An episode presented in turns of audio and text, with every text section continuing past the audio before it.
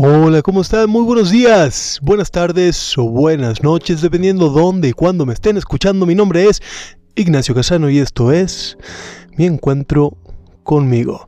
Desde ya muchas, muchísimas gracias por prestarme su tiempo, su oreja, su oído y su atención para que reflexionemos juntos. Y el día de hoy vamos a hablar de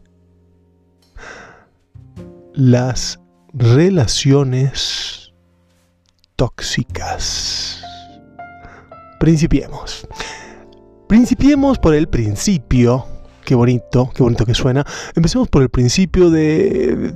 Está muy de moda esto, relaciones tóxicas, ¿no? Una relación tóxica. ¿Qué relación no, no tiene cierto grado de toxicidad? Hasta en las mejores familias y las relaciones precisamente que tenemos con la gente que más amamos, tiene un cierto grado de, ¿cómo decirlo? De que nos lastimamos, de que no nos hace bien en momentos, de que hay choques, de que hay fricciones, de que hay problemas, porque es totalmente inherente a una relación humana tener fricción, tener problema y mucho más cuanto más convivencia hay, cuanto más tiempo pasemos juntos, cuanto más problemas haya del exterior, que es mucho más fácil traerlos a la relación, traerlos a la pareja, cuanto más presión haya de afuera. Hay una frase que aprendí hace muchos años y que es tan lastimosamente cierta. Y la frase dice, lastimamos más a quien más cerca tenemos, es decir, lastimamos a quien podemos, nos descargamos con el perro, nos descargamos con nuestra madre, nos descargamos con nuestra esposa, con nuestro esposo, con nuestro novio, con quien tenemos cerca, a quien podemos echarle esa frustración que nos viene de afuera porque no, no podemos reaccionar igual con nuestro jefe, con la gente de tránsito que, que, nos frenó, con el gobierno, con el partido político o con lo que sea que te esté frustrando y complicando, te la agarras con quien puedes. A veces, cuando no estamos saturados de presiones, de problemas, descargamos, explotamos en algún lugar que no corresponde y generalmente con esa gente que ahí está que ahí está para nosotros, que ahí está para querernos, que está cerca y sale lastimada porque a veces no, no, tenemos la capacidad o la fuerza para lidiar con todos nuestros problemas, con todas las presiones, con todo lo que nos va sucediendo. Entonces, toda relación tiene esto y parte de nuestro trabajo es trabajar en la relación, trabajar en tu relación con tu madre, con tu padre, con tus hermanos, con tu esposo, con tu novio, con tus amigos. Damos por hecho de que ya está, yo soy así, todo se va a dar. No, nada se da, todo se construye. Toda relación hay que construirla. Toda relación tiene una especie de cuenta bancaria emocional, donde la relación va a durar tanto tiempo mientras haya depósitos de afecto de los dos lados, una especie de balanza. Si en una relación solamente das, eventualmente, por ese lado va a colapsar, está desequilibrada y una relación en la que solamente recibes, tarde o temprano, por estar desequilibrada, volverá a eclosionar, a explotar. Ya no será suficiente. Y es eso en lo que tenemos que trabajar, en entender este balance, esta cuenta bancaria emocional que tenemos en nuestras relaciones. Sí, la confianza es algo que se construye. El amor es algo que se construye. No nace de la nada, nace de algo, de una sensación, de unas expectativas, de una esperanza. Y luego esa esperanza se tiene que ir sembrando, se tiene que ir trabajando para poder cosechar frutos.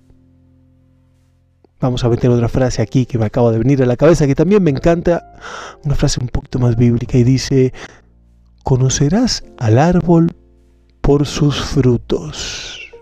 Ahí te va de vuelta porque me salió una voz así, hostia, que la quiero decir de otra manera. Vosotros conoceréis al árbol por sus frutos. No sé si les gustó, pero como que tiene onda. Bueno, ¿qué quiere decir esto? Que vamos a conocer a las personas por sus acciones, que vamos a entender si una relación nos sirve por lo que nos da, por cómo nos hacemos sentir. No me importa que la otra persona me diga que me quiere, que me ama, si no me lo demuestra con acciones, con presencias, con estar. con que cuando necesito contar con esa persona, esa persona está. Esos son los frutos de una relación, esos son los frutos de una persona. Estamos quizás tan acostumbrados que los políticos nos digan que van a hacer mil cosas para terminar haciendo mil cosas en el sentido contrario, que nunca relacionamos el fruto con la persona.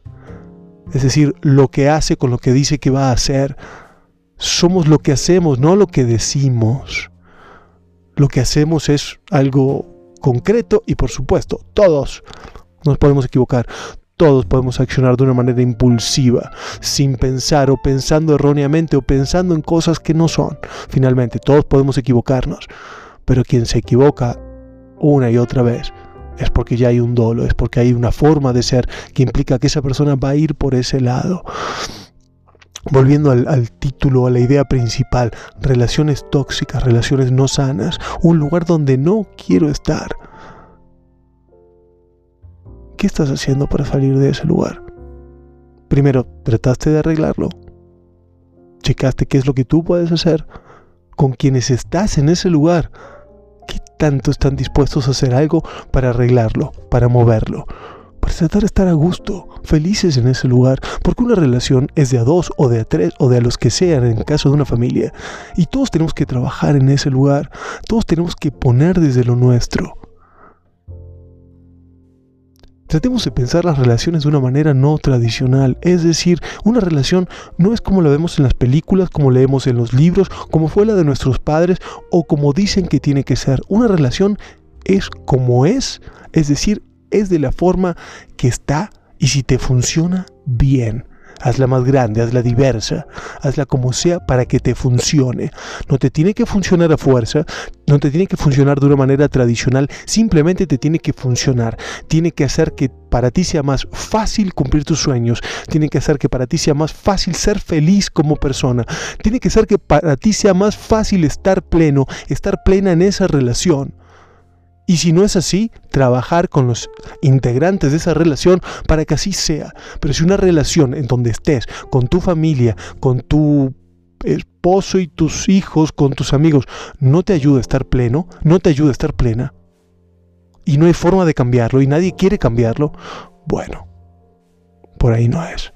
Hay que empezar a buscar la manera de dejar eso si la gente no quiere cambiar y si tú no eres no tienes la capacidad de cambiar absolutamente todo lo que está ahí, que probablemente no la tengas, porque para cambiar se necesita que todos los integrantes tengan algo en mente. Entonces, bueno, será momento de buscar la puerta de salida, un lugar que te lleve a la plenitud, un lugar que te lleve donde estés cómoda, un lugar donde te lleve donde te sientas a gusto, un lugar donde sientas que puedes ser la persona que Dios y el universo te enviaron aquí para ser. Bueno, creo que ese es un tema que da para mucho, pero que por hoy lo vamos a dejar aquí y espero, me encantaría recibir sus ideas, sus puntos de vista, sus opiniones sobre este tema de las relaciones disfuncionales o tóxicas. Y desde ya les agradezco muchísimo por su tiempo, por su energía, por su atención y espero que estén teniendo un bonito día o tarde, noche, donde sea y cuando sea que me estén escuchando. Por su atención. Gracias.